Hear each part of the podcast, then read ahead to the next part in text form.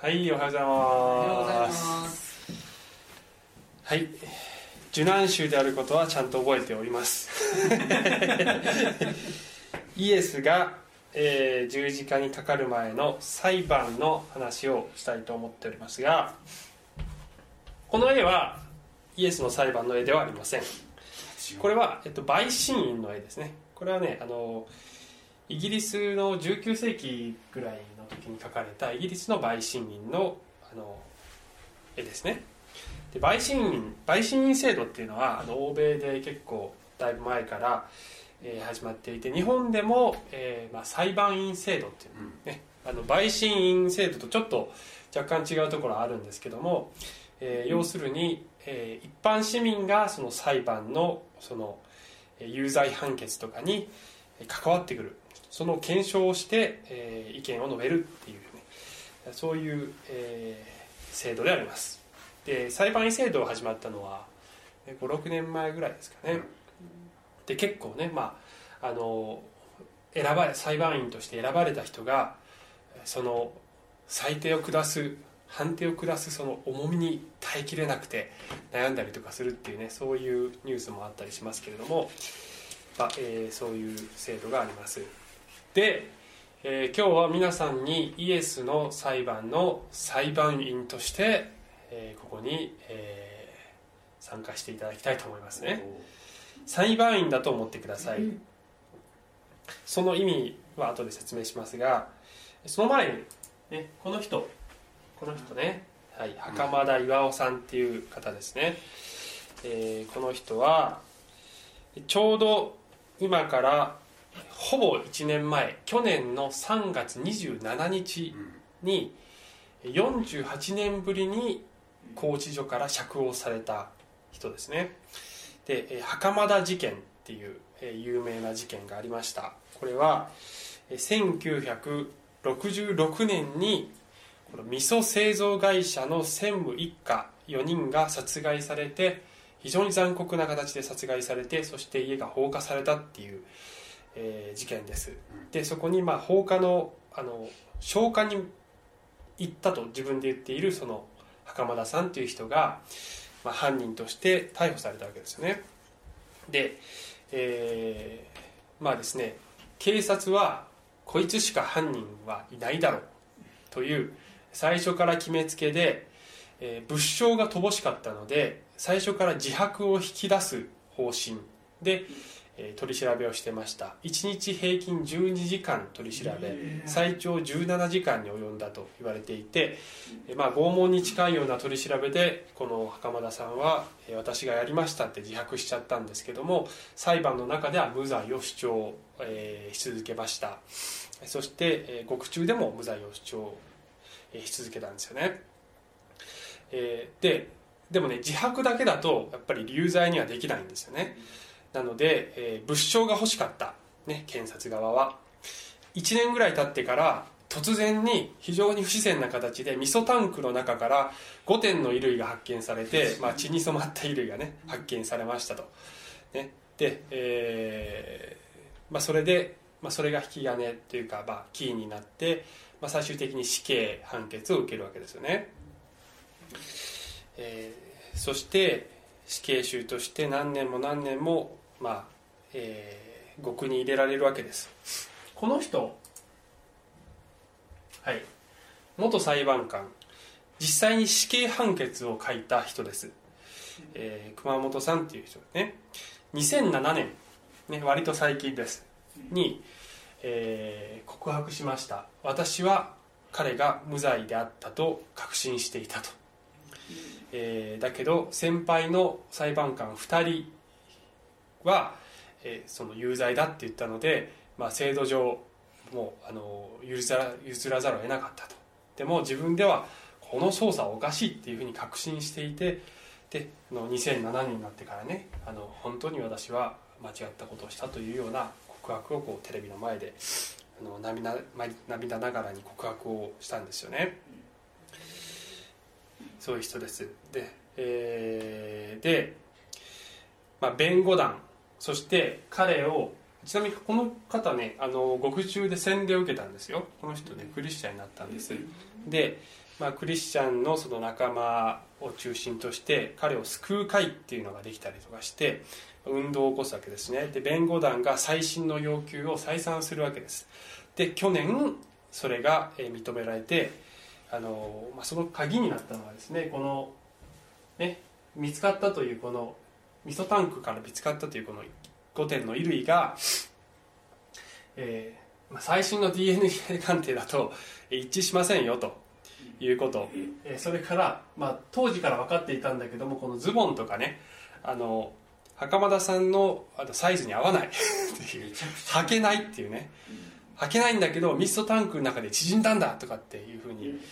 言ってあの有罪になっちゃったんだけどまあそういったことも全部あのおかしいっていうことが分かってきたわけですよね。で、えー、この1年前にですねこの、えー、静岡地裁が再審を決定したんですけどその時に捜査機関がこういった証拠を捏造した疑いがあるっていうふうに言っちゃったんです。で疑いがあるって言ってんだけどもうほとんどまず間違いなくそうだったろうっていうことを言ったようなもんですよねこれね。で、えー、ちょうど1年前に再審が決定してでまだ死刑囚のままなんですけれどもこれ以上放置していくのはおかしい交流しておくのはおかしいということで異例の形で釈放されてるわけですね。でも今今もってまだ死刑囚のままなんですね。でまあ世間的に見ればまあ限りなく無罪に近いことがほぼ分かっているわけです、えー、でですね、まあ、こういうですねこの裁判の特徴は最初から有罪ありきだった。ありきで捜査が進んでいた。意図的に偽りの理由がでっち上げられていた可能性が限りなく高い、ね、そして、まあ、裁判会が裁判官が、まあ後でね悔い改めて涙を流したという方なんですけどもでもその時は無罪と知りつつ、えー、死刑判決を下したという特徴がありました、えー、今日お話しする裁判の話も同じような特徴があります。で袴田さん事件の袴田事件のようなものは、まあ、日本でいうと戦後最大の冤罪裁判だっていうふうにね、まあ、少なくともその一つだっていうふうに言われるわけですけども私たちが今から見るイエスの裁判はこれはそれどころではありません、えー、人類史上最悪最大の冤罪裁判であります。まあね再冤罪裁判っていうのは日本だけじゃなくて世界中にたくさんあるわけですけどね。あのねアメリカではね過去40年の間に、まあ、そういった調査がいっぱい進んで144人の死刑囚が無罪になってるんです。だから、だからいかに冤罪ね間違った裁判が歴史上多いかっていう話なんですけどね。その中にはもう本当に本当に勘違いとかがあって冤罪だったこともあるかもしれないですけども時にはこの事件のように意図的に誰かの悪意あるいは誰かの保身あるいは誰かの利益のために意図的に無罪の人が有罪にされてしまうということがあると思います。イエスの裁判はその最たるものだったと思います。で今日のですね結論というか問いかけたいのは結局イエスとは何者かという問いに対して、えー、自分自身の立場を明確にするということです。皆さんが裁判員ですって言ったのはですね裁判員っていうのは最後に自分の結論を出さなきゃいけないんですよ、うん、ね、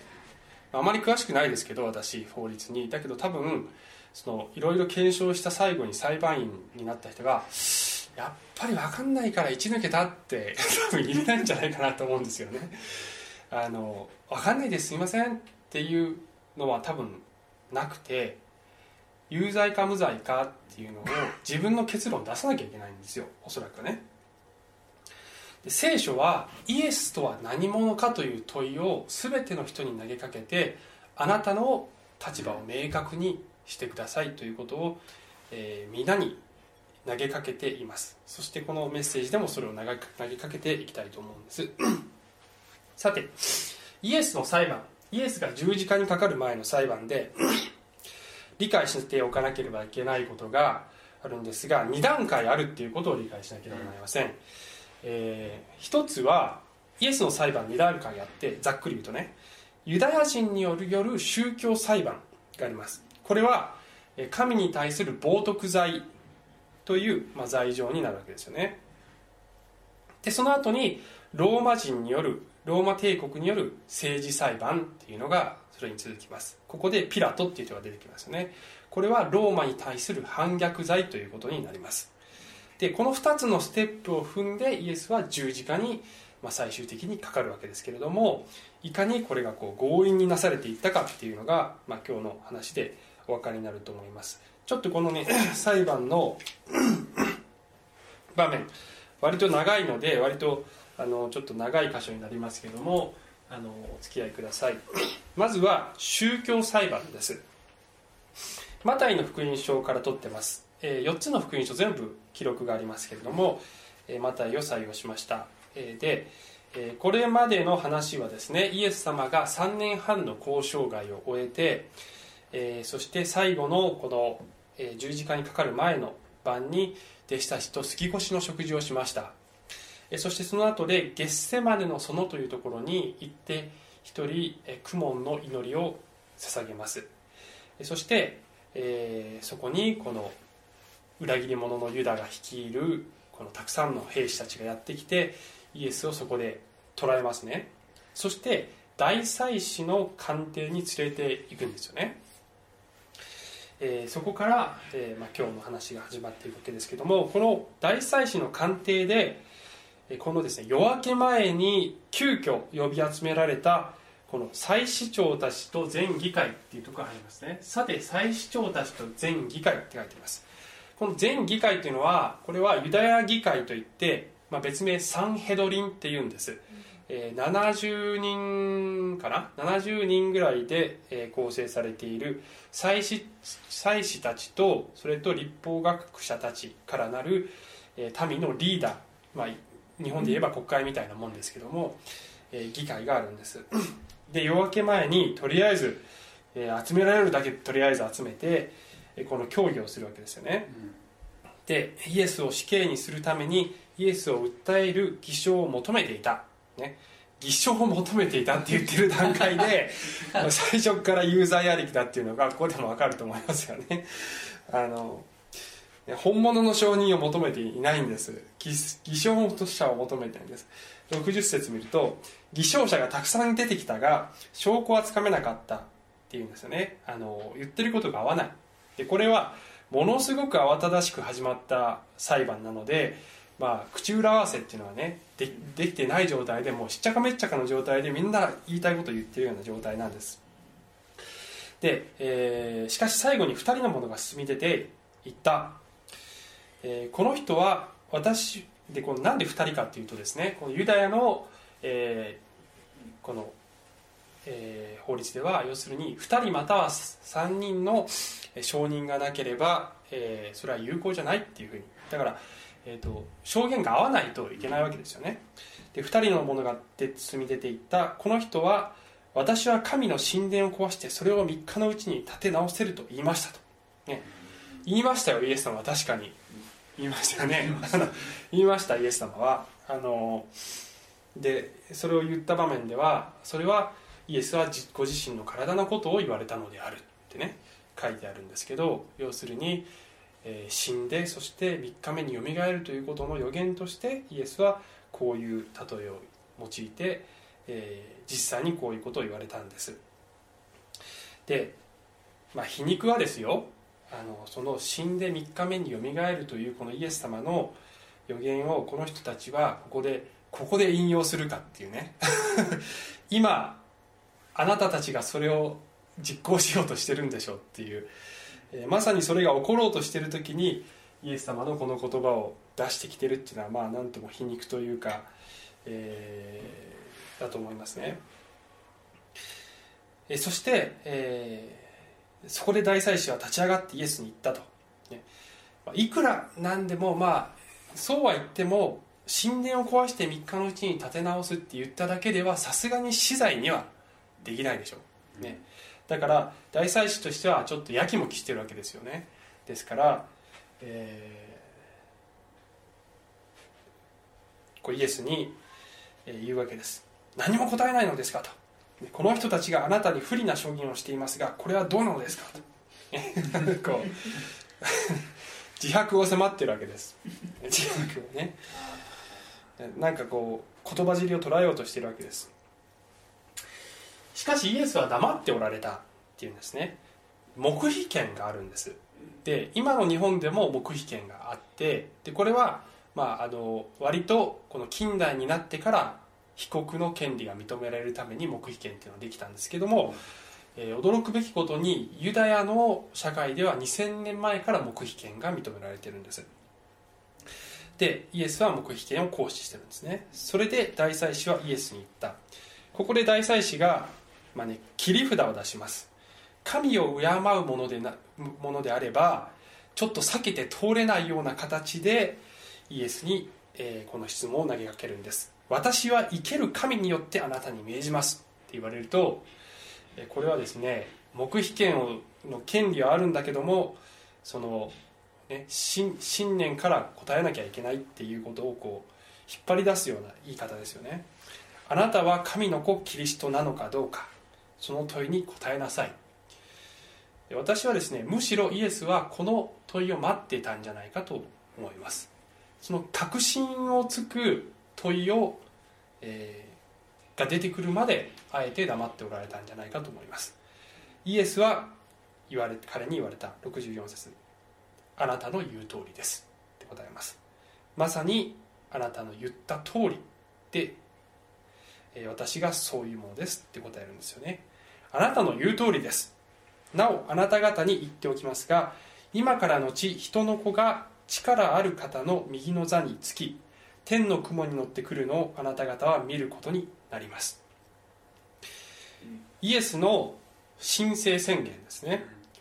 でイエスが神聖宣言自分自身が神であるという宣言をするのはもちろんこれが最初ではありません。福音書の中で何度もイエスはご自身が神であるということを示してきましたがこの裁判に至って決定的に誰も勘違いできないような仕方でこの大祭司の問いに答える形でそれを言ったんです。神の子キリストなのかどうか答えなさいと言われてその通りです。とおっしゃったんですね。で福音書を読んで、まあ、ある人々はイエスが神であると主張したとはは認めたくない人たちがいるんです。世の中にはね。あのイエスはそんなこと言ってないよって言うんだけど絶対に言ってますから。絶対にイエスは自分が神であることを明確に主張しています、えー、でこの箇所を見ても明らかだし他の箇所でも明確なところはたくさんありますがそれが今日の一つのポイントです。イエスは自分が神であるということをはっきり言っています。どこの人間がねあの力ある方の右の座につき天の雲に乗ってくるんですか？おかしいでしょ？神である姿でまた王として来るって言ってるんです。65節。すると大祭司は自分の衣をひさいて言った。神への冒涜だ。これでもまだ承認が必要でしょうか？あなた方は今神を汚す言葉を聞いたのです。どう考えますか？彼らは答えて彼は死刑に当たる。と言ったえー、これで宗教裁判は結論が出ました。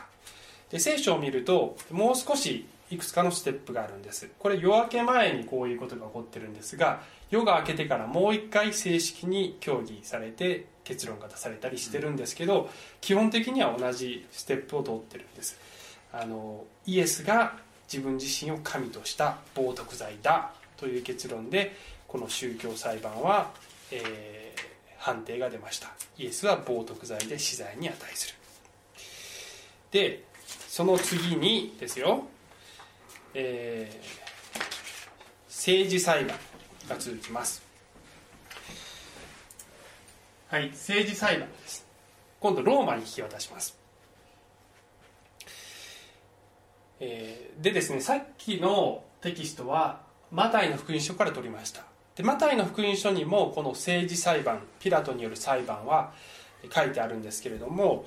えー、ここではヨハネの福音書からその部分を取ってます。っていうのは、まあ、どちらでもいいっちゃいいんですけどもあの今日のテーマに合わせるとこちらの方がより、えー、確信をついているアングルからこの出来事を捉えていると思ったのでヨハネの方を今日は採用しています。でこの宗教裁判が終わった後にはい28節。さて彼らはイエスをカヤパのところから総督官邸に連れて行ったって書いてますね、えー、総督というのはピラトです。ローマから派遣されているこのイスラエルを監督する役をやっている人ですよね。でこの総督官邸というのはこの、えー、さっきの大祭司の家からすぐ近く、ね、歩いて数分のところにあるんです。エルサレムの中心街のところにあるんですね。で、えー、そこに連れて行きましたと。時は明け方であった。彼らは杉越の食事が食べられなくなることのないように汚れを受けまいとして官邸に入らなかったと、えー、ユダヤ人のその、えー、彼らの立法によると、まあ、おそらくですね口伝立法の方彼らが勝手に決めた立法の方だと思いますけど、えー、違法人の家に入ると汚れを受けると、ね、汚れを受けるとどうなるかというと、え、この杉越の食事が食べられなくなります。でここで言っている杉越の食事というのはですねこれはえー、一般人がこの日の前日にイエス様たちが杉越の食事をしたような食事とはまた別にその次の日の朝、うん、つまりイエスが十字架にかかる日の杉越の日の当日の朝9時に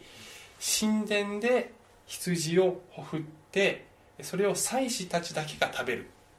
っていうのがあったんですね。それをここで言ってる杉越の食事です。だからこの数時間後に祭司たちはこの朝9時に羊をほふって食べるっていうことをしなきゃいけないんだけど違法人であるピラトの官邸に入ると汚れてそれができなくなるって言ってんですよ。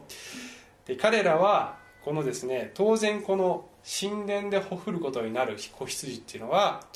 イエス・キリストの型であり影なんですよ。それを示しているんです。イエスが食材の罪をあがなうための羊として十字架にかかることの型として彼らは羊を振って食べるんだけどそれを食べられなくなると困るからって言って立法を一生懸命守ってるんだけど本体であるイエスを今彼らは殺そうとしているっていうこのとんでもない皮肉がここにもあるわけですちなみにイエスは十字架にかかるのは午前9時です、その全く同じ時間にゴルゴダの丘からほんの少し離れた神殿では子羊がほふられて祭司たちがそれを食べるんです。それは型であって本物がすぐそばで十字架にかけられているということには彼らは気づかずに立法を一生懸命守るんです。何とも皮肉ではありませんか。で29節ね。そこでピラトは彼らのところに出てきていった。あなた方はこの人に対して何を告発するのですか？もうね朝早く起こされてイライラしてるんだ多分この人ね。でローマ帝国いやそうだと思うけどね。もうねローマ帝国との法律と何か関係ある訴えをするんだろうか？するするのかお前らは？っていうことですよ。でこの30節続き見ると彼らはピラトに答えたもしこの人が悪いことをしてなかったら私たちはこの人をあなたに引き渡しはしなかったでしょう。いやもちろんですよと。もちろんあなたに連れのところに連れてくる理由があるんですよ、ね、っていうわけです。でここで、えー、当然ですね。ローマ帝国から見ればイエスが冒涜罪を犯したっていうことはどうでもいいんですよね。ユダヤ人の宗教には関係がないから。だからここでユダヤ人たちは冒涜罪をローマへの反逆反逆罪に転換しないとローマの、えー、刑では裁くことができないんです。だから、えー、ユダヤ人たちは最初たちは、ね、イエスはローマへの反逆を、えー、計画していたと。自分は王だって言ったと。これはカイザルに背くことでしょう。っていうそういうふうに迫っていくわけですね。でピラトは、まあ、ほぼ最初から見抜いてるんです。あのこれは宗教的な問題だって見抜いてるわけです。31節。そこでピラトは彼らに言った。あなた方がこの人を一人自分たちの立法に従って裁きなさい、ね、最初からもうこれあなたたちの問題でしょっていう感じなわけですよ。ユダヤ人たちは彼に言った。私たちはには誰を死刑にすることも許されていませんって言うんです。なぜかというと、えー、この時点でですね、えー、ユダヤ人のサンヘドリンには人を死刑にする権限がローマ帝国から奪われてるんです。だからイエスを十字架につけようとあ死刑にしようと思ってもできないんです。だからピラトのところに連れていく必要があったんです。でこのポイントについては後でもう一回ちょっと帰っていきます。ちょっと重要な点なのでね。で32節。これは、えご自分をどのような死に方ご自分がじゃないかなこれ。ご自分がどのような死に方をされるのかを示して話されたイエスの言葉が成就するためであった。イエスは生前自分が十字架にかかるということを宣言していました。なのでイエスは十字架で死ぬということが定められている。そのようになるようにまあ神様の摂理が働いているわけです。まあそれはまた後でもう一回話します、はい、そうするとどうなったか続きがあるんですけどね、えー、33節。そこでピラトはもう一度官邸に入ってイエスを呼んでいった。あなたはユダヤ人の王ですか？イエス様に問いました。ユダヤ人の王ですか？イエスは答えられた。あなたは自分でそのことを言っているのですか？それとも他の人があなたに私のことを話したのですか？ちょっと分かりにくいですよねこの言葉ね、えー、おそらく何を言ってるかというとそのユダヤ人の王ですかっていう問いは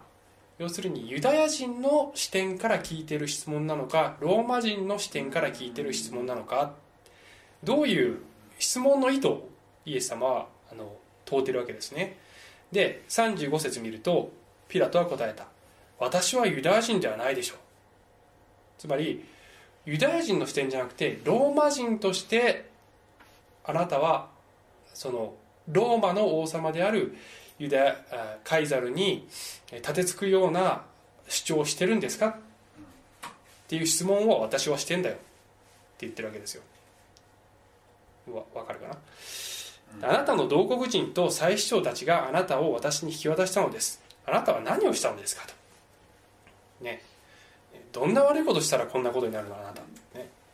だからピラトにしてみればこの冒涜罪っていうことの重みユダヤ人にとってのね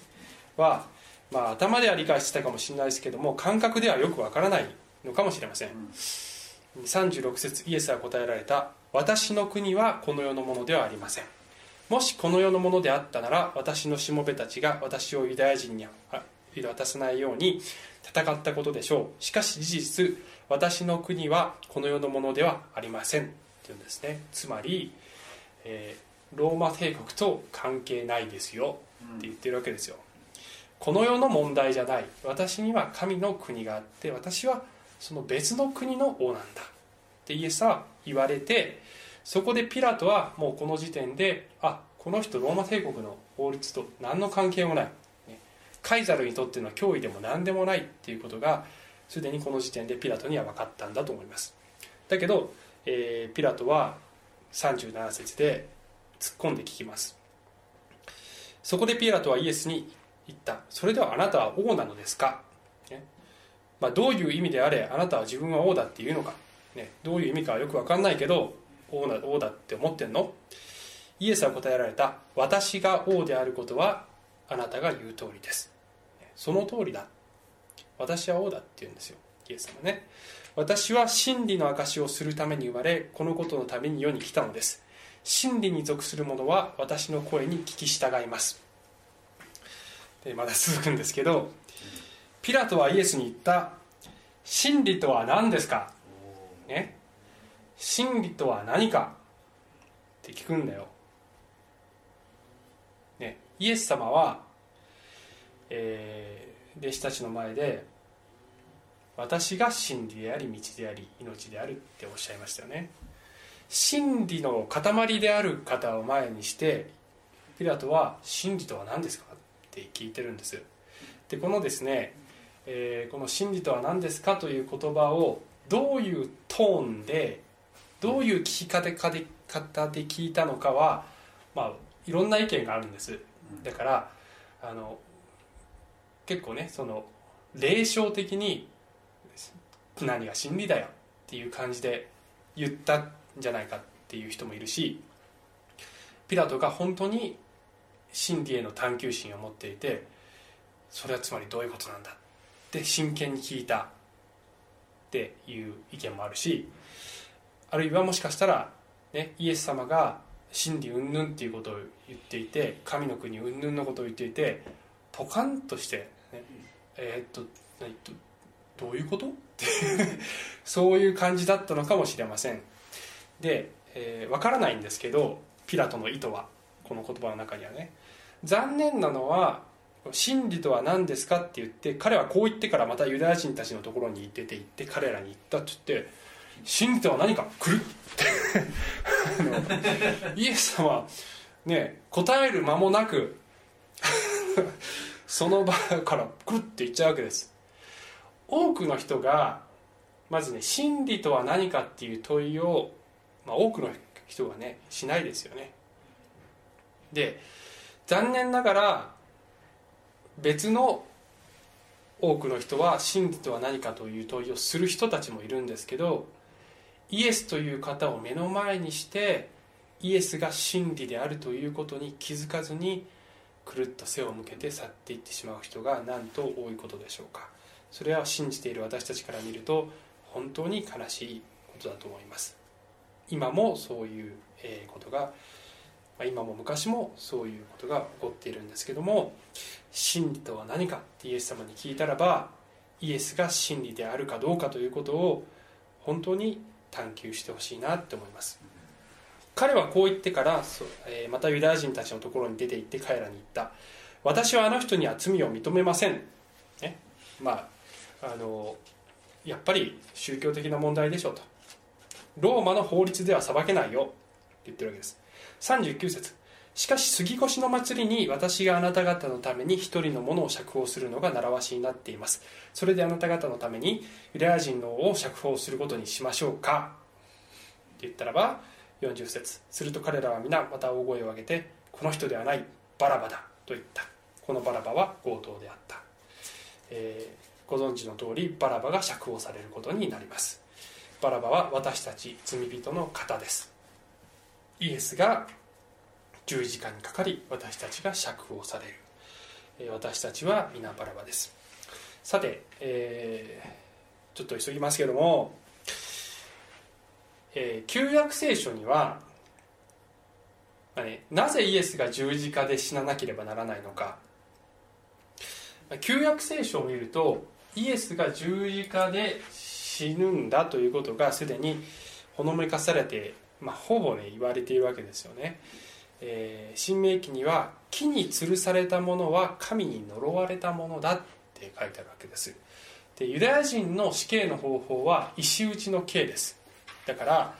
えユダヤ人たちがもしですねローマに引き渡さずに自分たちで死刑にするんであれば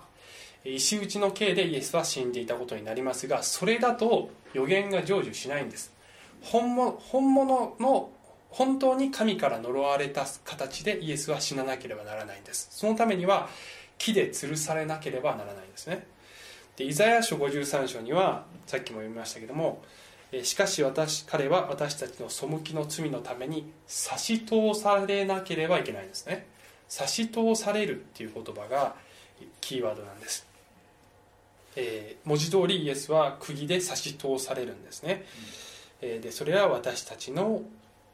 打ち傷に、えー私たちをの咎のためだって書かれてありますよね。詩編22編には、えー悪者どもの群れが私を取り巻きこれもね十字架の予言ですけど私の手足を引き裂きましたって書いてます、えーこのですね差し通されるのがこの手足であるということもここにほのめかされているんです。十字架でイエスが死ななければ予言が成就しないんです。で、えーまあ、だからこのですねあのユダヤ人のサンヘドリンが死刑を執行する権限がなくなるように、えーローマ帝国がその権限を取っちゃうんですけど、えーそれがいつ取られたかというと、えー紀元30年の初め頃だっていうふうに言われてるんですね。イエスが十字架につくのは紀元30年の、えー4月ですね。ですからイエスが十字架につく数ヶ月前にサンヘドリンから死刑の権限が奪われるんです。で数ヶ月遅かったらイエスは石打ちの刑になっていて予言は成就しないんです。まるでどこかの誰かがねそのタイミングを見計らってまさにそうなるようにそのタイミングでそうしたかのようではありませんか？誰がそうしたかっていうのは、えー神様がそうしたんです。であまりね知られていない面白い予言があってこれぜひ紹介したいなと思うんですけどえー創世記のあの49章10節っていうところにはですねこの今まであのアブラハム契約のヤコブの話をずっとしてきてたんですけどこのヤコブが子供たち一人一人に、まあ、祝福と将来の予言を与えるシーンがあるんです。でそこでヤコブがですね息子のユダに向かって、まあ、ユダからこのメシアが出るっていう予言を与えるんですよ。でそこにはねこういう言葉があって杖はユダを離れず、えー立法者の杖はその足の間を離れることなく白の来る時までに及ぶであろう。諸々の民は彼に従うっていう言葉があってちょっと分かりにくいんですけどこれ口語訳を今使ってるんですけども新海訳だと、えー王権はユダを離れずえなんだ統統治者の杖はっていう言葉になってますね、えーっていう予言なんです。でこのね杖王権とか統治者の杖とか立法者の杖って何を意味してるかっていうと、えー要するに法律を執行する権限。で、えーつまり司法権ですよね。で司法権の最たるものは死刑を執行する権限なんです。つまり人の命を左右することができる究極の権限というものがこのこの杖なんですよ。というふうにラビたちはユダヤ人のラビたちはすでに理解していたんですで白って書いてあるのはこれはあのワンちゃんのことではなくて えーねあのちょっと説明が難しいんだけど簡単に言うとメシアの別の称号です。メシアという意味です。でメシア、まあ、白っていうのはねその統統治統治権が属する人っていう意味なんですけど、えー要するにここではメシアのことです。つまりメシアが来る時までに及ぶであろうと。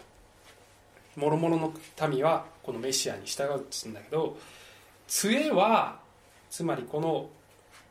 究極のこの司法権はメシアが来る時まではこのユダヤ人が持ってるでしょうって言ってるわけですよ。ね。逆に言うとメシアが来るとそれがなくなるかもしれないわけです。なくなるよって言ってるわけですよね。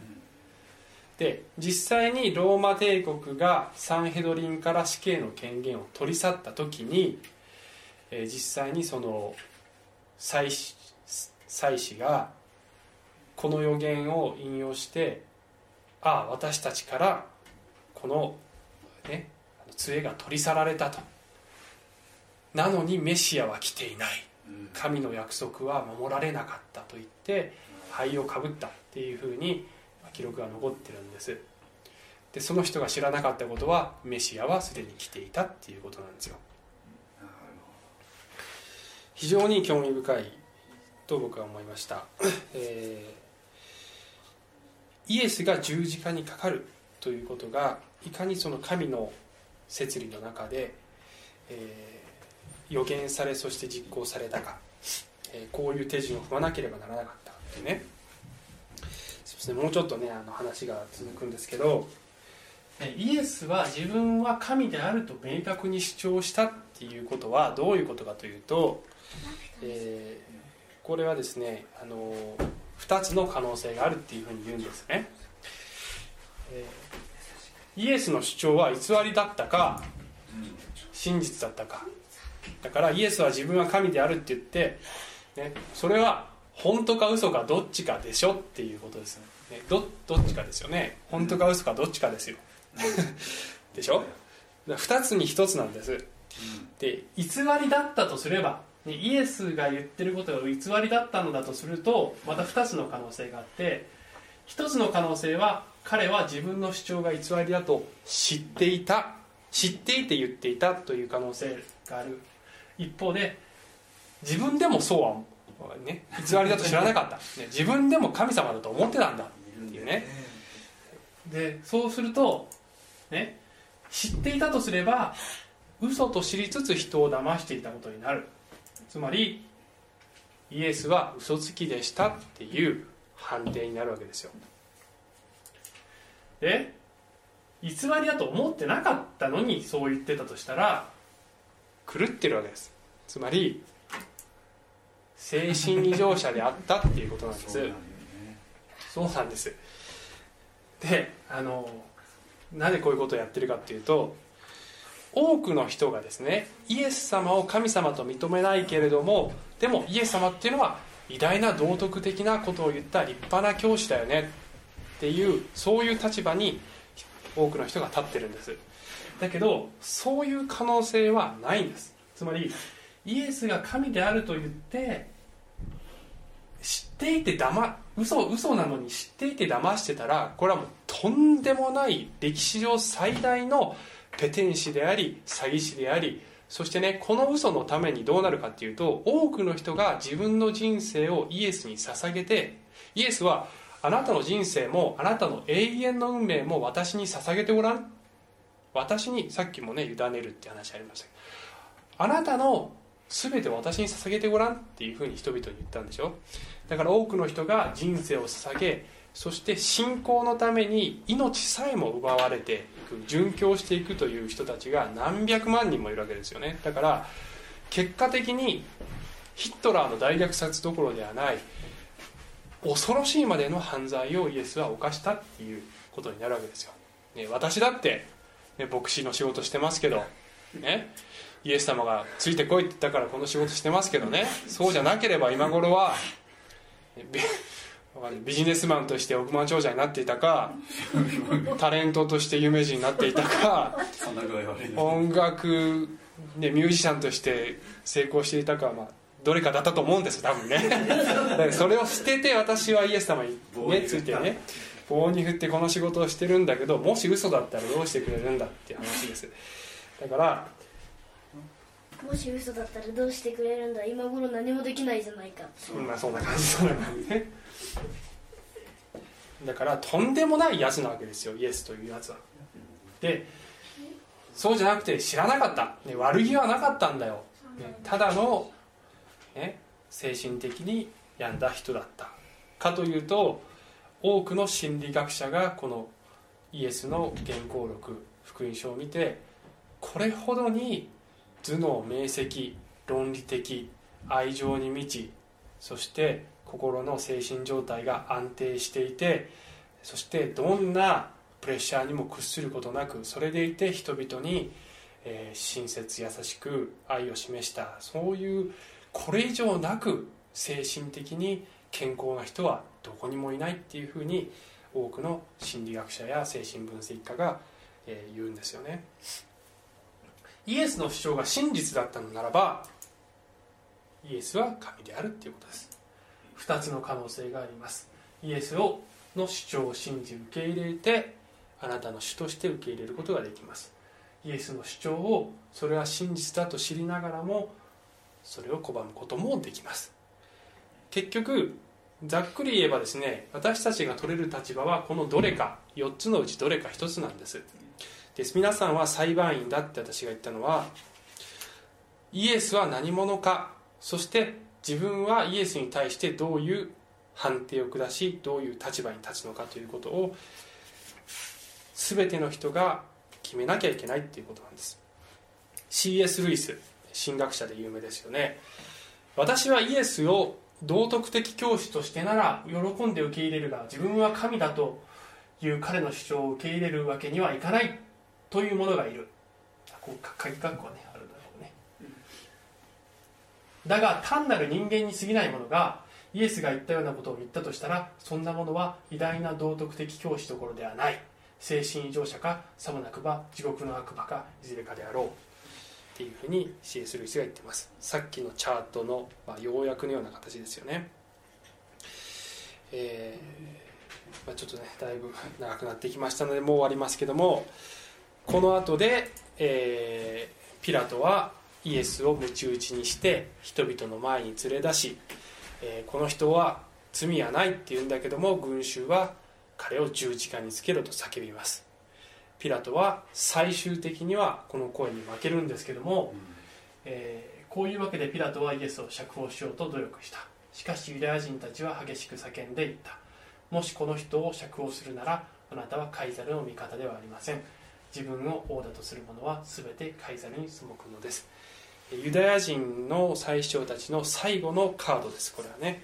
えー、ピラトはこの時歴史的なあの文章によるとローマ帝国内で結構微妙な立場にあったそうです。ちょっとねあの立場が危うい感じだったそうです。だから絶対にカイザルに背いたというような噂とかも立てられたくないしあの守りたいわけですねでピラトとしてはですよこの不法な裁判で無罪の人を有罪にするということもリスクなんです。だからまあねあの結構映画とかではピラトが割といいやつでみんなの前で手を洗って私は責任がないとかってやってねあのまあこういうこのさっきの袴田事件の熊本さんみたいなあの両親はあるんだけど仕方なくっていうふうに描かれることもあるんだけど実際には歴史的には多分そういう人ではなくて結構ユダヤ人に対しては残忍な行為もやっているし結局彼がやっているのはいかに自分が責任を回避できるかということ。で手を洗ったパフォーマンスもそうやっておけば私には責任はないっていうことを、まあ後でちゃんと証明できるっていうことだったのではないかとむしろ思われて思うそうだと考えられていますね。でも結局はカイザルが怖いので、えー、カイザルが彼の王なのでイエスを十字架につけるんです、結局はですね問いは人を王とするかイエスを王とするかです。イエスは私は王であるって言われたんです皆さんは裁判員としてイエスを有罪にするか無罪にするか。無罪にするということはすなわちイエスが自分イエスご自身が主張した通りの方だったならばイエスは無罪ですよ。だって冒涜してないんだから。冒涜罪じゃないですイエス様は。皆さんがイエスを無罪だと判定するならばそれはイエスがご自身が主張した通りの方だと認めることです。もしイエスを有罪だというのであればイエスは罪人です。罪人が十字架にかかるのは当然でそうすると私たちの身代わりとして死ぬことはできなかったことになります。私たちの身代わりになるためにはイエスは無罪でなければなりません、えー、つまり冤罪でなければなりません。もし皆さんが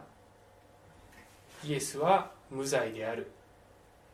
イエスは本当にご自身が主張した通りの神の御子救い主そして王だというふうに判定を下すのであれば本当に私たち一人一人の王になってもらおうじゃありませんか。あなたが王です。今日もイエス様あなたが私の人生私の毎日私の心の王です。とイエスに告白しようじゃありませんか。はい最後です。最後にイエス様がまだ、えー、元気だ元気っていうかね弟子たちと活動 活動してた時に